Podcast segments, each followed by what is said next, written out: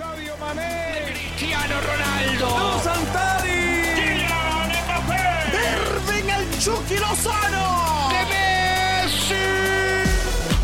La pasión por el rodar de un balón nos lleva a España, Italia, Inglaterra y otras canchas del viejo continente. Toda la información del fútbol internacional está en Fútbol de las Estrellas.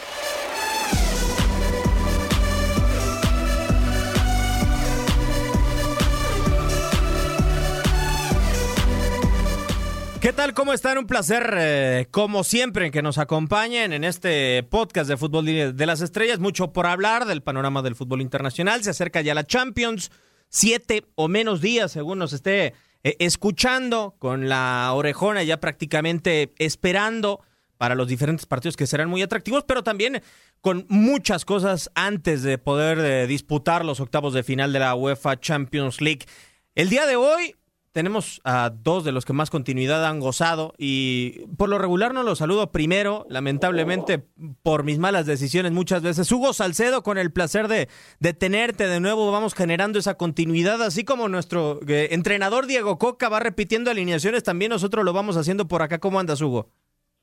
Muy bien, Diego, con el gusto de saludarte nuevamente. Sí, qué bueno que hayamos podido repetir. Eso seguramente será la continuidad a los resultados que uno supone son positivos y con el gusto de saludar al, al, igual por supuesto a Dani y a toda la gente que nos acompaña, ya nos estamos sin duda frotando las manos para lo que será el tan esperado regreso de la Liga de Campeones y muchos otros temas del fútbol internacional que tenemos para comentar.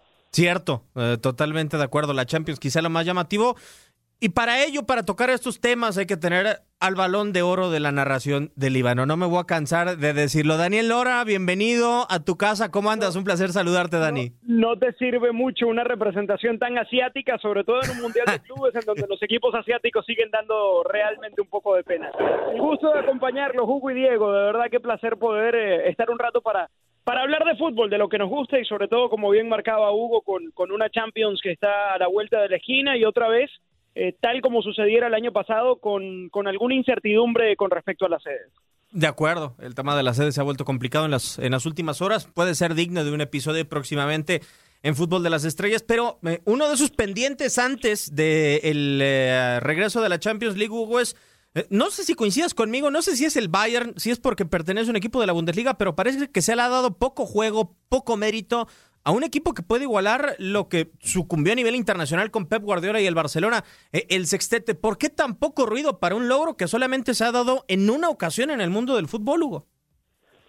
Sinceramente no sé y coincido plenamente contigo. Si eso en algún momento lo estuviera alcanzando algún otro equipo, le estaríamos dando toda la relevancia. No pararíamos de hablar de una circunstancia que hasta el día de hoy se ha presentado una sola vez en la historia. Lo seguimos recordando, fue en ese 2009 consistentemente hacemos cualquier tipo de alusión a lo que fue el rendimiento individual, colectivo, las figuras, los logros. Nos seguimos acordando de ese Barcelona, no sé por qué, si estamos en la antesala de que el Bayern Múnich lo haga con lo complicado que es, con las adversidades que se han presentado, porque hay que recordar cómo inició este proceso futbolístico para el conjunto bávaro. Despiden a su director técnico, anuncian de manera interina a Hansi Flick, los muy buenos resultados le permiten que lo validen ya como el director técnico en definitiva y después uno a uno fueron llegando los títulos que en este momento lo ponen con cinco y con la posibilidad de ganar ese sexto título, el Mundial de Clubes,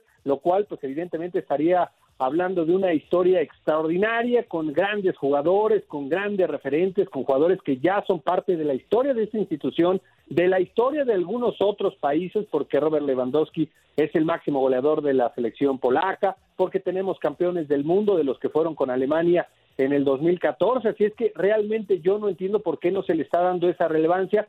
Sí me queda muy claro que el Real Madrid, que el Barcelona seguramente son los equipos que en este momento gozan de mayor popularidad, pero no podemos de ninguna forma disimular lo que está haciendo el conjunto del Bayern Múnich. No, y sobre todo porque como bien lo, lo señala Hugo, Dani, tú y yo lo llegamos a platicar también en Fútbol de las Estrellas, es que nadie se esperaba quizá esta revolución eh, con Hansi Flick eh, al frente, pero no sé si la revolución le ha alcanzado como para ser un equipo, eh, como se llegó a nombrar al Barcelona, el mejor club o el mejor equipo en, a nivel de clubes, el mejor de la historia. No sé si el Bayern lo podemos catalogar de, de esa manera y la pregunta sería, y, y de no serlo, ¿por qué no?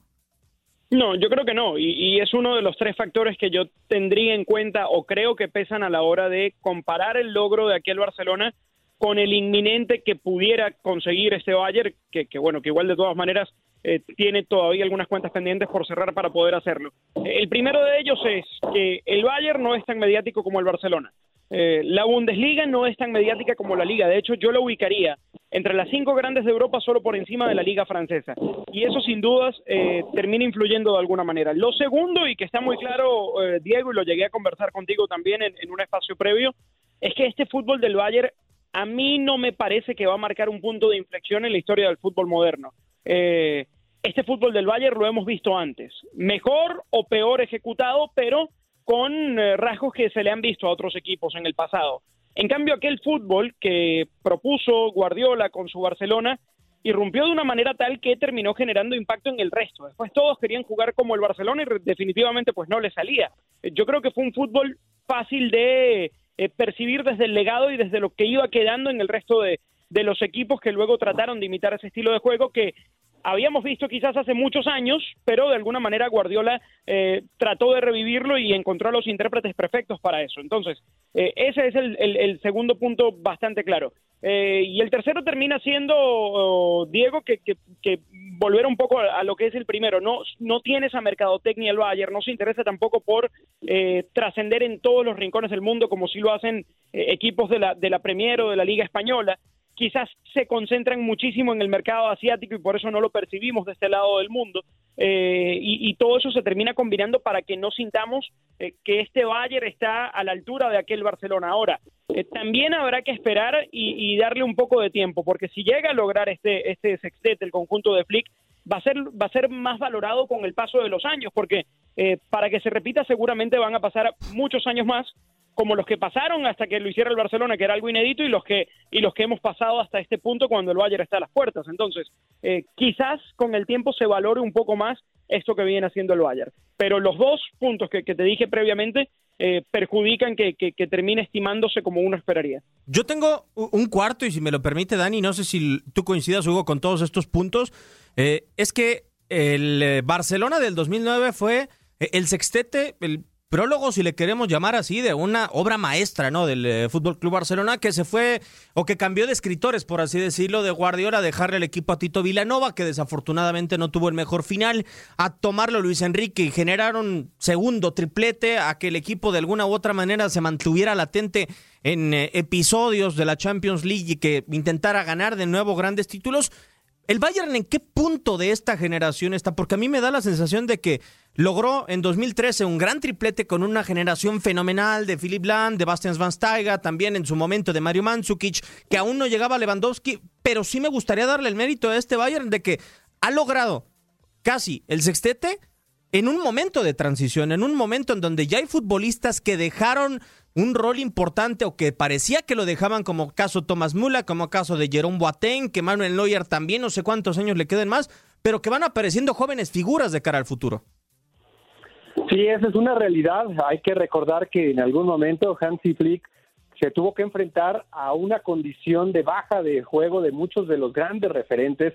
Esa baja de juego fue justamente la que motivó que el director técnico de la selección alemana, en este caso Jogi Low, anunciara que referentes muy importantes en la historia reciente del conjunto alemán ya no iban a formar parte de este escuadro. Estamos hablando de Thomas Müller y estamos hablando de Jerome Boateng.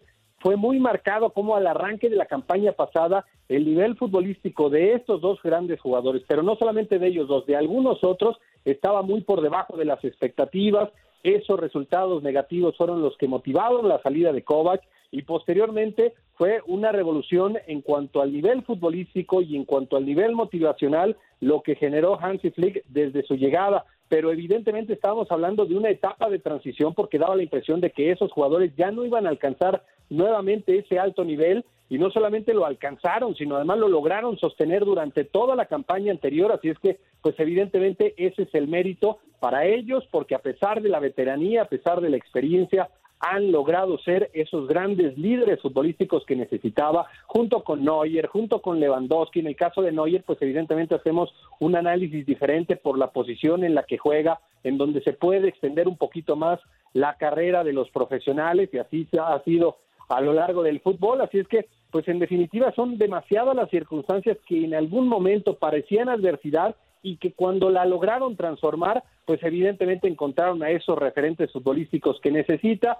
Sí coincido plenamente en el señalamiento que hace Dani acerca del nivel futbolístico que nos ofreció aquel Barcelona del 2009. Yo no le voy al Barcelona, es más, no tengo ningún equipo en el viejo continente, me encanta el fútbol y disfruto cada uno de los momentos que nos pueda regalar las escuadras más importantes y lo que vivimos en aquel en aquella etapa con el equipo de Pep Guardiola para mí va a ser irrepetible. Me hubiera encantado ver al Brasil de 1970, lo hemos visto solamente en esos fragmentos de resúmenes, a la selección de Holanda que también en algún momento deslumbró a la naranja mecánica, al Ajax de la década del 70 también lo hemos podido ver solamente en fragmentos cortos, al Barcelona sí lo pudimos disfrutar cada uno de los partidos en esa brillantísima época de Pep Guardiola y me parece que eso va a ser irrepetible. Por este Bayern Múnich y por el que ustedes me digan, ojalá y en algún momento pudiéramos ver un equipo que iguale o supere ese nivel futbolístico, pero creo que va a ser algo virtualmente imposible de conseguir. ¿eh? E, en la comparativa, pues evidentemente quizás salga ganando el, el Fútbol Club Barcelona, Dani, pero hay puntos interesantes a analizar, ¿no? De, de, dónde venían este par de equipos para llegar a un punto tan alto en el mundo del fútbol. El sextete es casi la perfección, ¿no? O sea, materializada eh, en estos seis títulos. Eh, pero el Barcelona venía de una temporada de no ganar absolutamente nada que se repitió ah, hace poco, hace meses solamente. Y, y el Bayern Múnich vivía quizás su complicación más importante dentro de la Bundesliga. ¿Tú hubieras imaginado que Guardiola y que Hansi Flick iban a ser los encargados, digo, después del paso de grandes figuras en la dirección técnica en ambos equipos, incluso ese triplete de que estuvieras imaginado que Pep y que Hansi Flick iban a ser quienes le dieran su mejor año a estas dos escuadras? Yo no, no te voy a decir que sí porque te mentiría, ¿no? Sobre todo por la, particularmente por la irrupción de Flick, que, que prácticamente viene como un, como un interino, a diferencia de Guardiola que tuvo la oportunidad de arrancar. Eh, pero si hay algo en lo que coinciden ambos es en el conocimiento profundo que tenían de ambas estructuras y, de ambos equipos. Y yo creo que eso a la larga termina pesando y mucho a favor de los dos. Eh, Guardiola sabía perfectamente qué quería hacer, conocía el ADN del club y trató de llevar nuevamente esa identidad. Y desde ese sentido terminó rescatando lo que realmente es el Barcelona. Eh, muchos dicen que la llegada, por ejemplo, del Cholo Simeone al Atlético terminó potenciando la verdadera identidad del equipo y refrescando la verdadera identidad del equipo. Eso también pasó con Guardiola en su momento.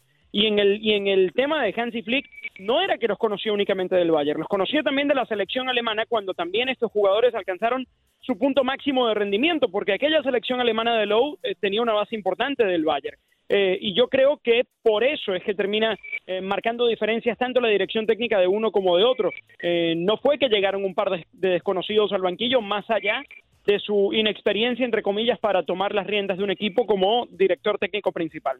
Eh, ¿Los verías hoy por esos logros emparejados, Hugo? Al menos dos tripletes, la posibilidad del sextete, que solamente si mal no estoy, el Real Madrid la pudo haber alcanzado en 2017 si hubiera ganado eh, esa Copa del Rey. ¿Los verías hoy como los dos reyes de Europa, los dos equipos que se han colocado o que han tenido el nivel más alto de, de fútbol en el panorama del mundo del fútbol internacional? Pues me parece que tendríamos que agregar ahí al Real Madrid, porque independientemente del nivel que haya alcanzado, que a lo mejor no logró ser esa máquina arrolladora eh, que sí fue, por ejemplo, el Barcelona, pero los títulos del Real Madrid en esa etapa brillantísima de Zinedine Zidane con Cristiano Ronaldo, con Gareth Bale y con el resto de los jugadores que seguramente vamos a recordar durante muchos años, pues también los puso ahí.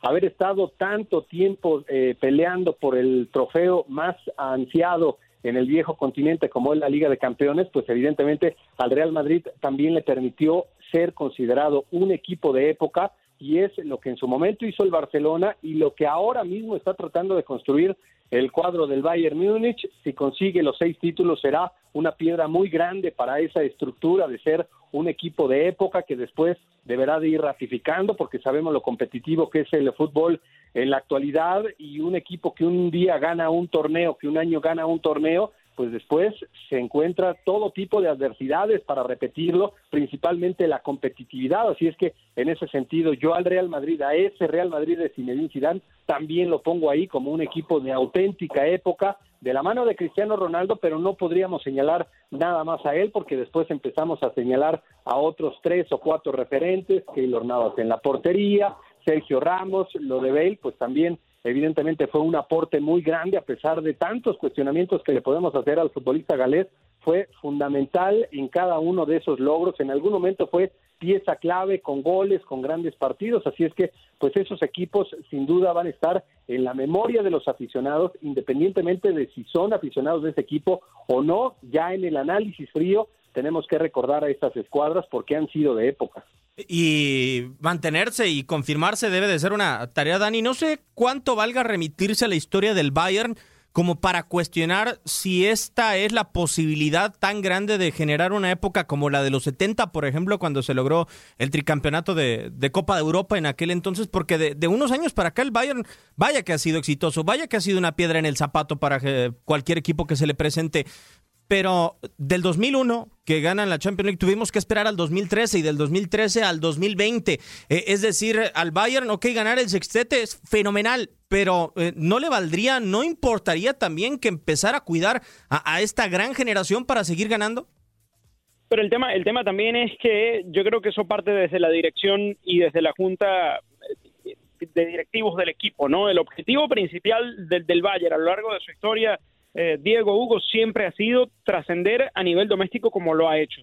Y por eso ha establecido un dominio tan absurdo en el último tiempo. Eh, para el Bayern, eh, por lo menos la percepción que termina entregando, nunca fue una prioridad absoluta ganar una Champions. Y, quizás por eso tanta separación entre, entre un logro y otro. Y quizás ahora que se da cuenta realmente de que luego de haber ganado una que fue muy complicada por todos los contratiempos que tuvo, tiene la estructura, porque ya va haciendo la transición que comentabas, Diego, eh, para poder seguir haciéndolo y seguir competir. Y si volteas a ver quién es el dueño de la competición y dices, ah, es el Real Madrid y de repente anda medio dormido, por ahí quizás también pudieras terminar de aprovecharlo. Y si volteas a ver y dices, los rivales eh, en el torneo doméstico están cada vez cada vez más debilitados, pues también me puedo concentrar más en Europa porque aquí no me están apretando como en años anteriores.